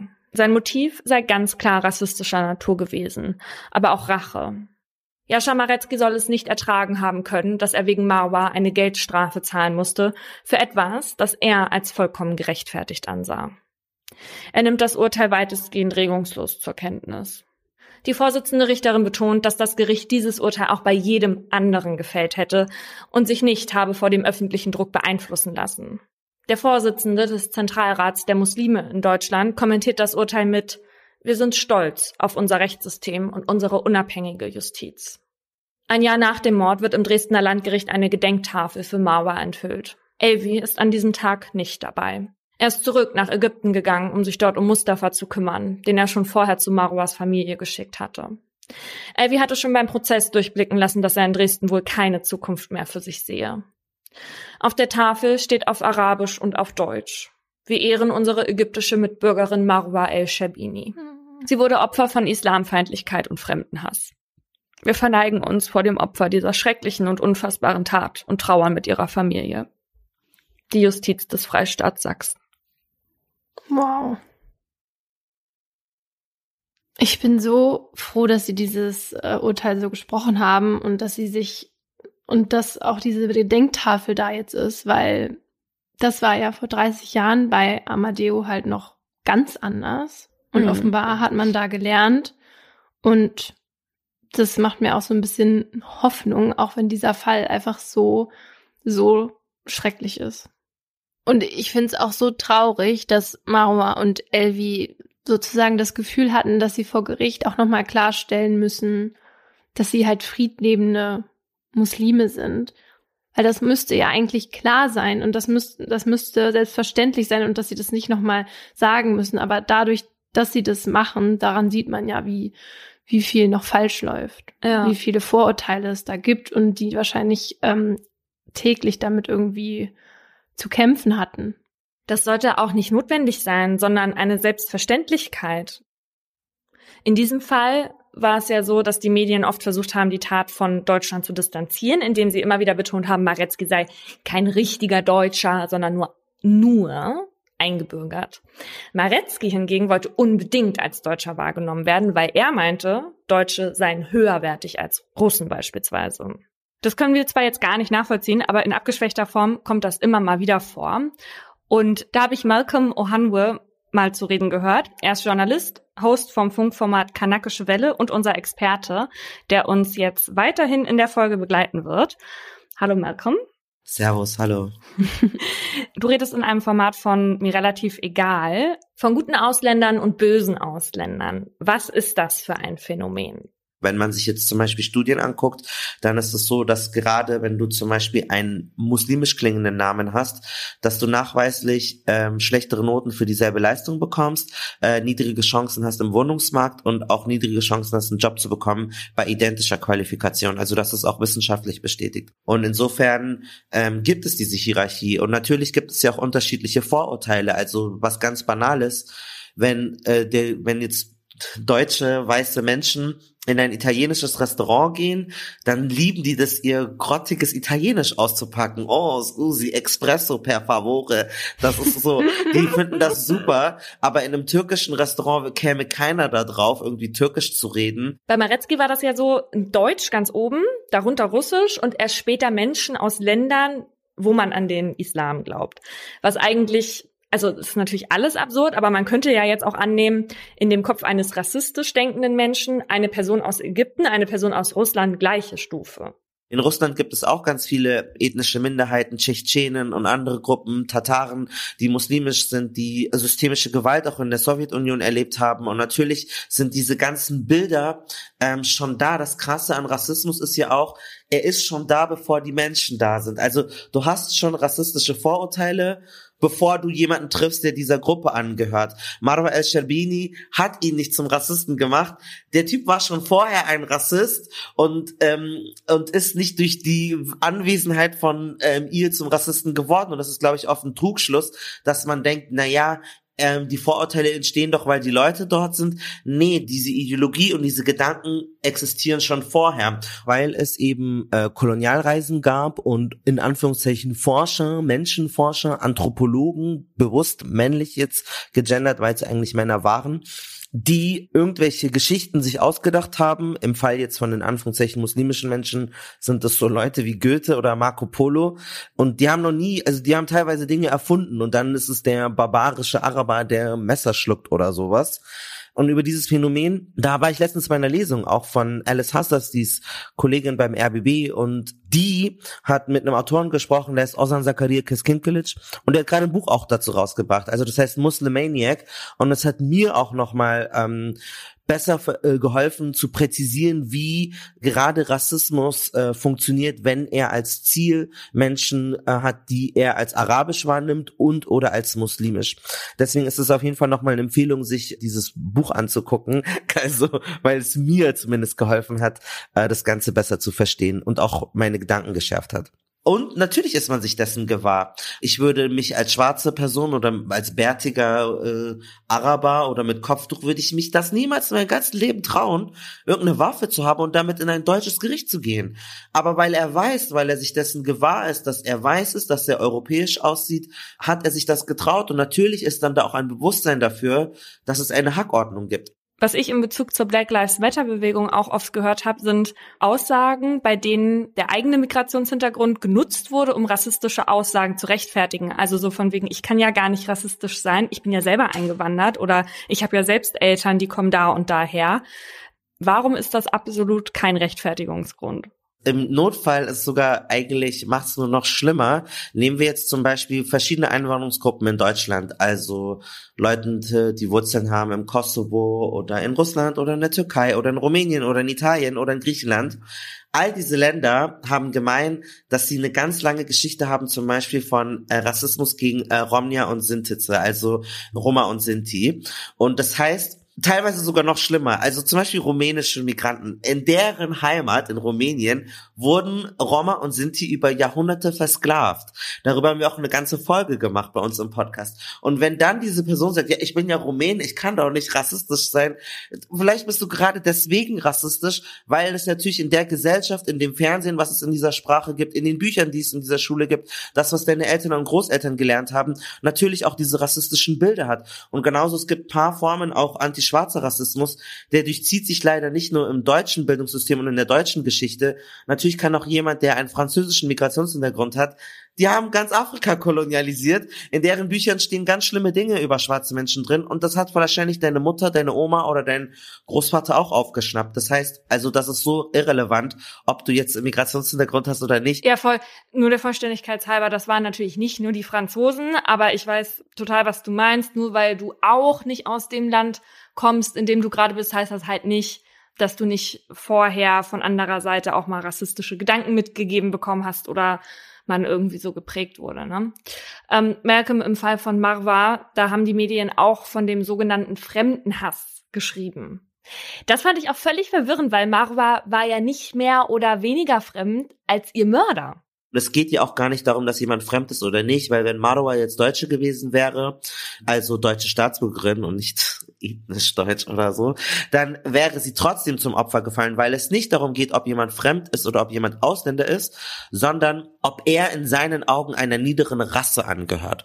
Und diese ganze Debatte um Rassismus und Rassen ist natürlich wahnsinnig unangenehm für uns in Deutschland. Man möchte diese Begriffe nicht benutzen, aber du musst das Kind beim Namen nennen. Es mhm. geht hier wirklich um blanken Rassismus. Es geht hier um Menschen, die das Gefühl haben, sie gehören der Herrenrasse an und sie werden irgendwie überflutet mit Menschen, die niedrigeres, schlechtes Erbgut haben und von denen muss man sich entsorgen. Und das hat ganz, ganz gefährliche Ausmaße, weil Menschen, die eigentlich bedroht sind, denen es schlecht geht, die in einer schwachen Position sind, zu animalischen Monstern stilisiert werden, die dich umbringen. Wir haben gerade auch darüber gesprochen, dass man mit dem Fall hier in Deutschland nichts zu tun haben wollte oder so den weggeschoben hat, weil der Täter ja quasi auch fremd in Anführungsstrichen war, weil er ja nicht in Deutschland geboren wurde, obwohl er den deutschen Pass hatte. Das ist ja das klassische Rosinenpicken. Also, wenn dieser Jascha jetzt was richtig Geiles gemacht hätte, oder zum Beispiel die von BioNTech, die Erfinder, die türkische Wurzeln haben, dann sind sie Deutsche, made in Germany, genau. das ist unser deutscher bliblablub. Aber wenn diese Person dann Scheiße baut und Leute umbringt, ach, das sind die fremden Kulturen, das sind die anderen, die etwas machen. Das heißt, der Rassismus ist auch flexibel. Ihm gelingt es, sich immer so zu winden, wie es gerade passt. Da ist, gibt's ein ganz lustiges Beispiel.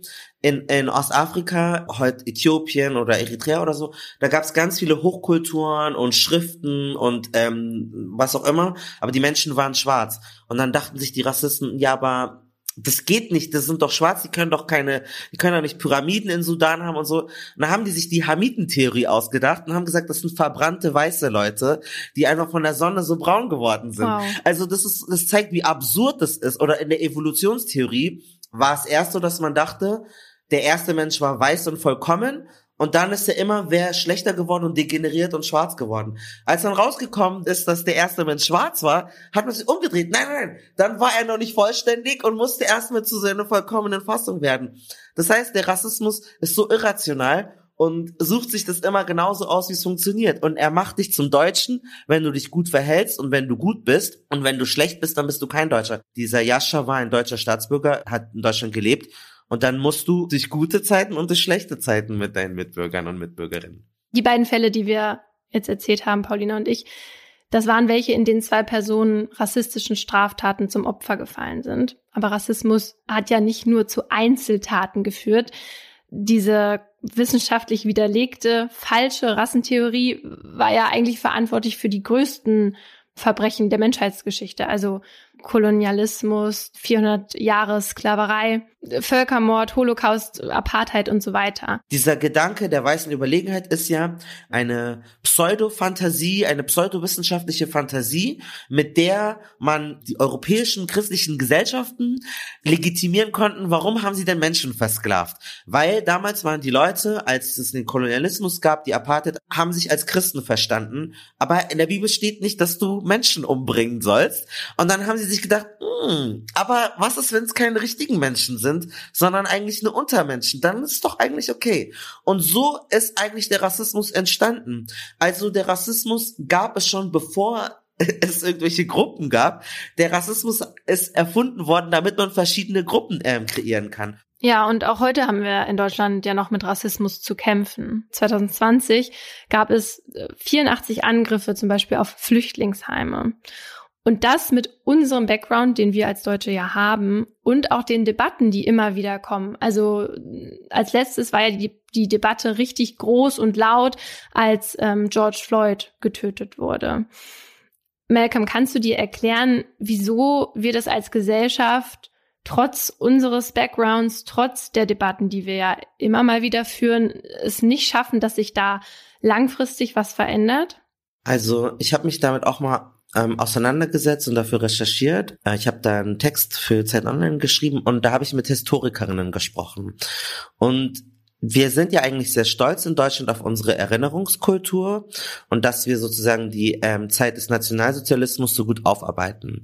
Aber eigentlich ist dem überhaupt nicht so. Also Erstens wissen wir zum Beispiel gar nicht, äh, wir haben wir haben es jetzt schon erwähnt, aber es sind ja zum Beispiel auch 1,5 Millionen Roma und Sinti gestorben oder eine halbe Million bis 1,5 Millionen Menschen. Und man denkt immer in der Schule, also zumindest ging es mir so, das waren, die wurden halt so mit Z bezeichnet und ich dachte, das sind so wandernde, rumstrawandelnde Leute. Ich wusste nicht, dass es eine ethnische Gruppe ist, die ihre Wurzeln in Südasien hat, die, die einfach eine andere Herkunft hat. Das wusste ich nicht. Und genauso wusste ich auch nicht genau. Ich wusste zwar, dass sechs Millionen Juden gestorben sind, aber was Antisemitismus wirklich ist, wie der funktioniert, was es für Vorurteile gibt, warum die ähm, letzten Endes getötet worden sind, das wurde uns auch nicht erklärt. Wir sind so stolz auf diesen Schuld Schuldkult sozusagen, dass wir gar nicht lernen, dass das noch lange erstens nicht gut ist und auch nicht genug ist. Und ich glaube, das gibt uns das Gefühl, Herr, wir haben doch schon alles erledigt. Einmal im Jahr machen wir den Gedenktag, never forget. Und dadurch haben wir gar keinen Raum mehr und gar keine Energie mehr, und zu sagen, nein, nein, nein, wir sollten mal wirklich, wie funktioniert Antisemitismus, wie funktioniert Rassismus gegen äh, Romnia und Sintize und wie funktioniert auch Rassismus allgemein. Als ich mich jetzt auf die Folge vorbereitet habe bei der Recherche, ist mir das dann auch sehr schwer gefallen, mit so viel Ungerechtigkeit umzugehen. Und da habe ich auch gemerkt, dass ich mich eben nicht so gerne mit dem Thema Rassismus beschäftige, was ja ein Problem ist äh, als weiße Person. Hast du auch das Gefühl, dass sich weiße Menschen zu wenig vielleicht dafür interessieren oder einsetzen generell? Das ist schwierig, das pauschal zu sagen, aber ich glaube natürlich, dass wenn manchen Leuten fehlt die intrinsische Motivation. Was bedeutet das?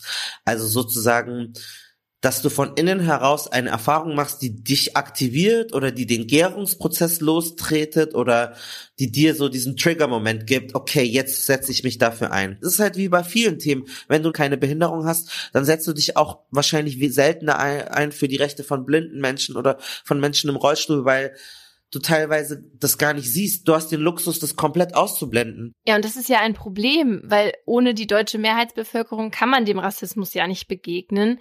Aber die meisten werden ja solche Trigger-Erfahrungen gar nicht erleben. Ich glaube, dass man zum Beispiel, wenn jetzt jemand davon erzählt, dass man das ernst nehmen sollte und dieser Person glauben sollte. Keiner möchte sich aus Spaß sowas erzählen. Wenn jemand zu dir kommt und sagt, hey, das war rassistisch oder das hat mich verletzt, ist, glaube ich, das erste so, okay, I see you, ich gebe dir Vertrauensvorschuss, ich glaube dir jetzt erstmal. Warum sollte die Person denn lügen? Welchen Grund hat sie denn? Was bringt es denn? Wer will sich denn mit so einer Erfahrung schmücken? Ist ja wahnsinnig verletzend. Und ich glaube, das ist schon mal der erste Schritt, dieses Anerkennen und nicht so in Argumentation äh, verfallen. Ich glaube auch, dass es mittlerweile in Deutschland genug Möglichkeiten gibt. Wenn du keine Bücher lesen magst, dann kannst du Podcasts hören, wie den unseren oder andere Podcasts, die es gibt. Und da kannst du ganz umsonst einfach mal zuhören und dann auch merken, oh, stimmt, vielleicht habe ich sowas auch schon mal gemacht und dann nächstes, nächste Mal drauf achten. Ich lerne auch immer wieder Sachen dazu. Ja, also in unserem Podcast hier sind wir ja auch immer voll bedacht darauf, niemanden zu verletzen und alle zu inkludieren. Wiederum manche Menschen wissen oder sagen immer, ähm, dass sie ja gar nicht mehr wissen, was jetzt eigentlich noch erlaubt ist und was man sagen darf und was nicht. Das erlebe ich bei Menschen, die außerhalb meiner Bubble sich bewegen. Ne? Für die, die das bisher nicht geschafft haben, sich selbst darüber zu informieren, weil ich das Gespräch auch neulich erst wieder mit einer Person hatte, kannst du uns einmal erklären, ähm, weil Laura hat das in ihrem Fall ja auch so gesagt, warum man nicht mehr das N-Wort sagt und wenn man es sagt, we wem ist es vorbehalten, das zu sagen? Dieser Begriff ist entstanden in einer Zeit oder wurde auch benutzt in einer Zeit, in der, wir bleiben jetzt mal nur in Deutschland, lassen wir mal nur, weil viele Leute gehen immer in die, in die USA, wir bleiben mal nur in Deutschland. Vor ich weiß nicht, in den 40ern, 30ern hat man diesen Begriff verwendet und so in der NS-Zeit gab es ja die Nürnberger Rassengesetze und da waren N-Wörter keine äh, vollwertigen Menschen. Sie sind auch in KZs verbrannt worden. Also es wurden nicht nur Juden und Roma und Sinti und Homosexuelle, sondern auch schwarze Menschen sind dort gelandet und gestorben. Viele von ihnen mussten fliehen. Dieser Begriff bezeichnet keine Menschen, er bezeichnet eine niedere Rasse, die eliminiert werden muss. Das heißt, in der Kontext, in in dem dieser Begriff entstanden ist, wie er benutzt wird. Also es gibt so ein Lied wie N-Wort putz mir die Schuhe. Oder wenn du sagst, hey, kannst du mir mal ein Wasser bringen, dann höre ich das auch, ich bin noch nicht dein N-Wort. Auch der Schokoschaumkuss, der N-Wort-Kuss ist ähm, exotisierend. Es hat ja auch eine sexistisch äh, sexualisierende Komponente. Und diese Geschichte, die schwarze Menschen auch haben, dass sie auf ihre äh, sexuelle Natur reduziert werden, gibt es auch in deutschen Zoo, in deutschen Zoos wurden schwarze Menschen aus Afrika und auch ähm, aus ähm, dem heutigen Gebieten um Australien ausgestellt in Hamburg. Da gab es Menschenausstellungen, auch in München bei uns, weil man dann ihre dicken Ärsche und ihre äh, ihre Körper, ihre Lippen analysiert hat. Und in, in diese, in so einem Gedanken ist auch diese Schokospeise entstanden, weil man schwarze Menschen konsumiert wie eine Ware. Man käme ja gar nicht da drauf. Irgendwie solche Assoziationen irgendwie, ach, deine Haut ist so weiß wie äh, rohes Hühnchen oder wie, äh, keine Ahnung, vergorene Milch oder wie Joghurt oder so. Das macht man ja nicht bei weißen Menschen. Aber bei schwarzen Leuten gibt es alles von Kakao bis Mokka bis Schokolade bis bliblablub, was ich nicht alles gehört habe. In all diesem Kontext ist dieses Endwort verwendet und benutzt worden. Das größte Argument ist einfach, wie es benutzt wurde, in welcher Zeit es in Deutschland benutzt wurde und wofür es steht. Also ich finde es einen ganz schlimmen Begriff, wenn schwarze Menschen selber die, diesen Begriff so benutzen, das ist hier so ein bisschen vergleichbar. Über deine eigene Mama kannst du lästern oder über deine Schwester oder so oder ihr vielleicht übereinander, aber ich kenne euch jetzt noch nicht so gut und bevor ich jetzt vor äh, dir, ähm, Laura, über äh, Paulina läster, dann sagst du auch so, ah, wenn dann ich, aber nicht du, du kennst sie auch gar nicht so gut. Das würde ich dir auch nicht raten. Genau.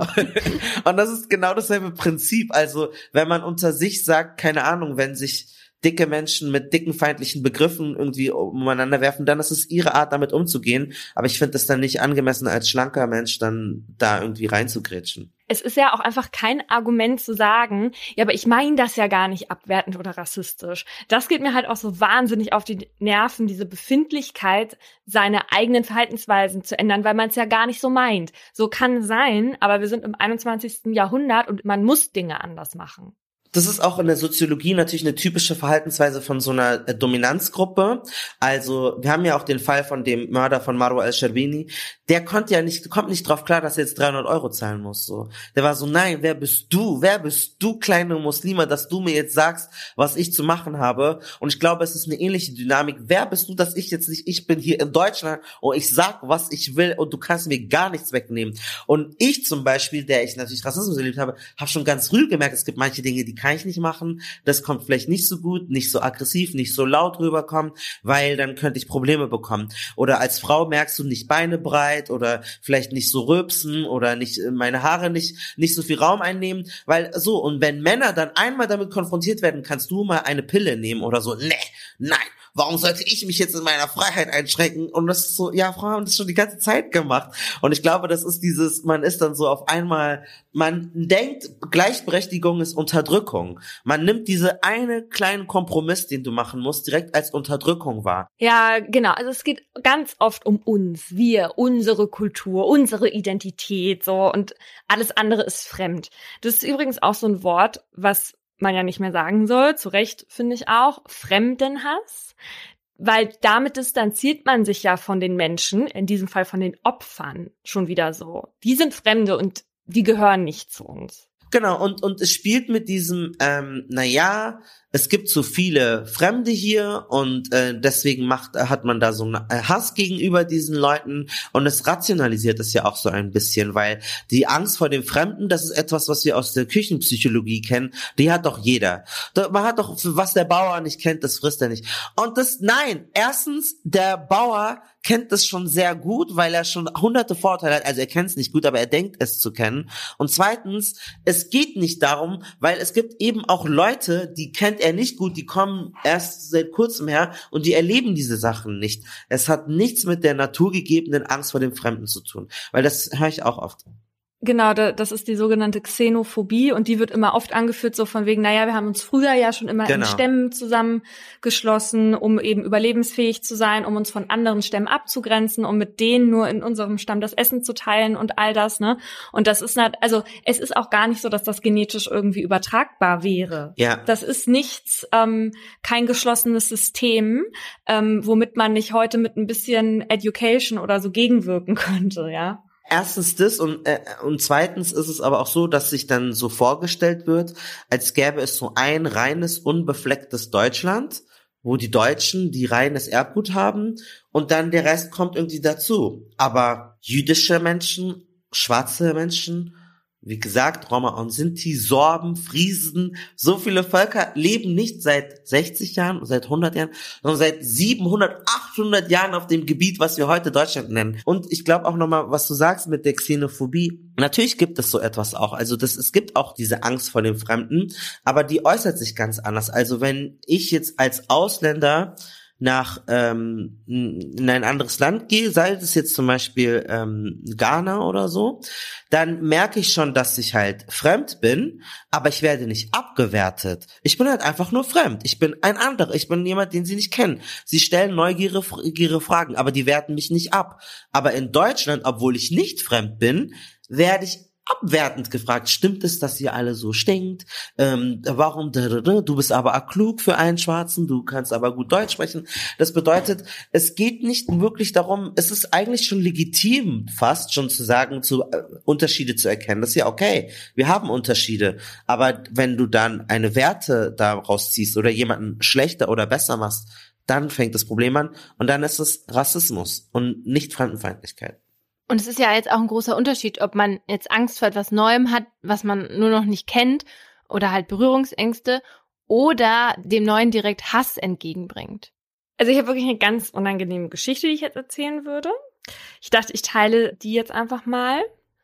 Oh Gott, ist das unangenehm. Also es ist jetzt einmal, um zu zeigen, dass die Erziehung halt auch sau wichtig ist. Ne? Also ich war früher ja viel bei so Tageseltern. Und bei der einen Tagesmama, da gab es halt einen schwarzen Jungen, der hieß Kobe. Und als meine Mama mich dann da das erste Mal abgesetzt hat und ich Kobe das erste Mal gesehen habe, habe ich halt angefangen zu weinen. Und ich meine, das, weil ich, also ich möchte wirklich, bin ich der Meinung, dass das ja in dem Moment ich als kleines Mädchen irgendwie von drei, vier Jahren oder so, habe ja noch nicht diese, diese ähm, ganzen politischen, kulturell rassistischen Hintergründe erfahren und so. Ich hm. habe einfach das erste Mal ein schwarzes Kind gesehen, weil ich das in den Büchern nie gesehen habe. Ich habe es in den Filmen wahrscheinlich vorher irgendwie nie gesehen und wenn, dann hat es halt okay, vielleicht habe ich es bei Pippi Langstrumpf irgendwie mitbekommen, aber das äh, finde ich schon irgendwie erschreckend eigentlich, dass wenn, also das auch Nee, ich finde es gar nicht erschreckend, aber ich finde, daran sieht man eigentlich, dass Eltern eine, ein ganz großer Teil der Verantwortung haben, dass man eben Kinder vorbereitet irgendwie, dass alle Menschen gleich sind und so. Und wenn sie es nicht machen, dann führt das halt eben zu solchen Reaktionen. Und der arme Kobe sitzt da und weiß ja gar nicht, wie dem geschieht, ja. Ja, das ist. Und ich habe auch mal im Kindergarten gearbeitet. Einer hat sich den Finger abgeschleckt und wollte meine Haut so abmachen, weil er dachte, das ist, ich bin, ich bin so schmutzig oder sowas. Wow. Also das, das ist äh, manchmal einfach auch im, im frühen Alter. Aber ich glaube, bei deiner Situation, man ist ein Kind, man darf, man muss einfach drüber reden und dann äh, lernt man solche Sachen. Ja, also meine Eltern haben das schon versucht, also mir zu zeigen, dass es andere Hautfarben gibt. Das ist aber irgendwie nach hinten losgegangen. Und zwar haben die mir zu Weihnachten, als ich keine Ahnung vier war oder so, eine Babyborn geschenkt, die schwarz war. Und als ich diese Puppe ausgepackt habe, habe ich sofort angefangen zu weinen. Ich lach nicht. ja, und ich habe also geheult und meine Eltern haben dann aber falsch reagiert. Also anstatt dass sie ihren Lehrauftrag durchziehen, haben die dann einfach gesagt, oh, ups, das haben wir gar nicht gesehen. Da war es so dunkel im Spielwarengeschäft. Also, weiß ich nicht, was, also würde ich jetzt heutzutage anders machen, aber ich meine, sie haben es wenigstens probiert, ne? Und ich habe auch irgendwann mit der Puppe gespielt. Nur eine Frage. Hast du deinen Freundinnen dann erzählt, dass du die adoptiert hast? ja. Ich finde die Story mit dieser Babyborn richtig cool. Aber ich finde, und das äh, jetzt unabhängig von dir, ich möchte das jetzt nicht an Einzelpersonen festmachen, wenn du dann so nicht nur auf eine Puppe reagierst, zum Beispiel auf mich oder auf andere Kinder, und dann fangen die an zu weinen oder äh, angsterfüllt zu sein, dann ist das natürlich traumatisierend für Kinder oft. Also die betroffenen Kinder, nicht für die weißen Kinder. Und zusätzlich ist es so, dass es auch eigentlich davon zeugt, dass Kinder schon sehr früh und sehr schnell rassistische, sexistische Vorurteile aufschnappen und dass man auch nicht früh genug anfangen kann, da bewusst sich mit auseinanderzusetzen, zumindest als Elternteil und die Kinder da sensibel für solche Dinge zu machen. Also das ist leider, oft denkt man, das ist irgendwie harmlos und man kann ja nichts dafür und du kannst als Kind nichts dafür, aber dennoch kann es sein, dass man irgendwas im Fernsehen gesehen hat oder irgendeine komische Karikatur in einem Malbuch gelesen hat und deswegen dann auch bei einer Babyborn anfängt zu weinen. Studien belegen, dass bei Kindern diese, diese rassistischen Vorurteile vor allen Dingen so mit fünf, sechs sehr ausgeprägt sind und auch dann wieder in der Pubertät. Und zwar also immer in so Phasen, in denen Kinder oder Jugendliche ihren Platz in der Gesellschaft suchen und sich ihre Identität ausbilden, indem sie ja auch sich von anderen abgrenzen. Ne? Und da muss man auch aufpassen, weil solche Kinder und Jugendliche, die sind dann halt auch anfälliger für rechte Ideologien. Ja. Malcolm, ich würde mit dir gerne noch einmal über mein Lieblingsthema sprechen. In Deutschland, da haben wir ja im Strafrecht keine Hasskriminalität, wie das jetzt beispielsweise manche andere Länder eingeführt haben, um die Schwere solcher Taten auch im Strafmaß wieder zu spiegeln. Ne? Bei uns kann eine Tötung aus rechtsradikalen Motiven aber trotzdem mit der maximalen Freiheitsstrafe geahndet werden. Zum Beispiel dann, wenn die Tat aus einem niedrigen Beweggrund begangen wurde. Deswegen wird sie dann zum Mord. Dafür muss das rassistische Motiv dann aber im Vordergrund gestanden haben. Also es reicht nicht aus, wenn Hass oder Vorurteile gegen Migrantinnen oder Leute mit einer bestimmten Religion, ähm, wenn das zwar da war, aber nicht ausschlaggebend war für die Tat. In den USA kann bei einer Tat, die aufgrund solcher Vorurteile ähm, begangen wurde, der Strafrahmen aber viel höher sein, als wenn dieselbe Tat aus anderen Motiven begangen wurde weil das dann halt eben ein sogenanntes Hate Crime ist. So gibt es es in Deutschland nicht. Würdest du dir das wünschen? Ich könnte mir vorstellen, dass für eine Anwältin oder einen Anwalt das natürlich nützlich und hilfreich ist, wenn es so eine ja so etwas gibt wie Hasskriminalität im äh, deutschen Justizsystem und insofern ja kann man das eigentlich befürworten, dass wenn eine Tat aufgrund von einer Hassideologie geschieht, dass man dann mehr Möglichkeiten und Instrumente hat, noch härter, noch schärfer dagegen vorzugehen, weil solche Ideologien brandgefährlich sind. Menschenleben kosten und dann muss auch eine demokratisch-freiheitliche Gesellschaft, die sich klar gegen diese Diskriminierungen und Menschenrechtsverletzungen stellt, auch ermöglichen, dass man juristisch dagegen vorgehen kann. Insofern finde ich, wenn man ein gutes Konzept dafür entwickelt, eine Art äh, Strafrahmen oder eine Art ja, Konzept von Hasskriminalität auf offizieller Ebene etwas sehr Spannendes und Gutes. Also in Deutschland ist es schon so, dass man die Taten, die aus rassistischen Gründen geschehen, auch härter bestrafen kann. Das kann man mit dem Paragraph 46. Da geht es dann nur um diese Strafzumessung. Da steht aber dann nur, dass das Gericht halt bei seiner Entscheidung das berücksichtigen soll, und zwar strafverschärfend. Aber da steht jetzt nicht irgendwie, dann gibt's das und das. Und das ist natürlich dann auch immer sehr Auslegungssache. Mit Straftaten beschäftigt ihr euch ja auch in eurem Podcast Kanakische Welle. Und das interessiert bestimmt dann auch viele von unseren HörerInnen. Deswegen erzähl doch mal, was ihr da vorhabt oder was, was ihr da schon gemacht habt. Genau, Kanakische Welle ist auch ein Podcast von Funk. Wir beschäftigen uns zweimal im Monat mit dem Thema Identität im Einwanderungsland Deutschland. Und wir haben uns auch mal an True Crime äh, gewagt. Und zwar haben wir einen rassistischen ähm, Terroranschlag aufgearbeitet in München. Der passierte vor circa fünf Jahren, bisschen mehr als fünf Jahren. Da hat ein Mensch äh, mehrere Menschen in einem McDonald's niedergeschossen. Und der hatte auch eine zutiefst rassistische Gesinnung. Und ganz frisch haben wir uns jetzt auch beschäftigt mit sehr, ähm, ja, sehr heiklem Thema, äh, sogenannte Ehrenmorde. Wir sind auf Ehrenmorde eingegangen. Bei mir persönlich in meinem Bekanntenkreis, Familienkreis, äh, ich bin mit einer Person verschwägert, die leider ihr Leben verloren hat, weil sie oh. mit den Sitten der Zucht gebrochen hat. Sie hat die Ehre ihrer palästinensischen Familie beschmutzt und musste den teuersten Preis dafür zahlen. Wir beschäftigen uns da ausführlich mit dieser Ideologie, die auch hinter Frauenhass steht. Also warum Frauen auch gefährdet sind für ihre Sexualität, für ihre Körper, für ihre Freizügigkeit, mit ihrem Leben, mit ihrer psychischen Gesundheit zu bezahlen. Da haben wir mit einer Menschenrechtsaktivistin gesprochen. Wir haben Betroffene gesprochen und ähm, darüber gesprochen, warum es dieses Phänomen gibt und äh, wie man dagegen ankämpfen kann. Und das ist unsere aktuellste Folge. Die heißt ähm, Ehrenmorde und Slutshaming. Bisschen Mordlust inspiriert. und da hast du äh, mit unseren ZuhörerInnen bestimmt ein gut interessiertes Publikum. Ja. Da sind viele dabei, die das interessant finden. Kommt vorbei und zeigt, dass ihr von Mordlust kommt, indem ihr bei uns eine Rezension schreibt und sagt, ihr seid von Mordlust gekommen. Dann wissen wir, wie stark die Mordlust-Community ist. Und wenn ihr gerade dabei seid, dann bitte denkt auch daran, uns nochmal ein paar yes. Sternchen zu hinterlassen und unseren Podcast zu abonnieren, äh, egal auf welcher Podcast-Plattform ihr den hört. Das hilft uns dabei, besser ausgespielt zu werden. Malcolm, vielen Dank. Wir danken dir beide ganz herzlich, dass du hier warst. Danke euch. Hat super Spaß gemacht und äh, ich freue mich, dass ihr euch mit diesem Thema beschäftigt habt. Das war ein Podcast von Funk.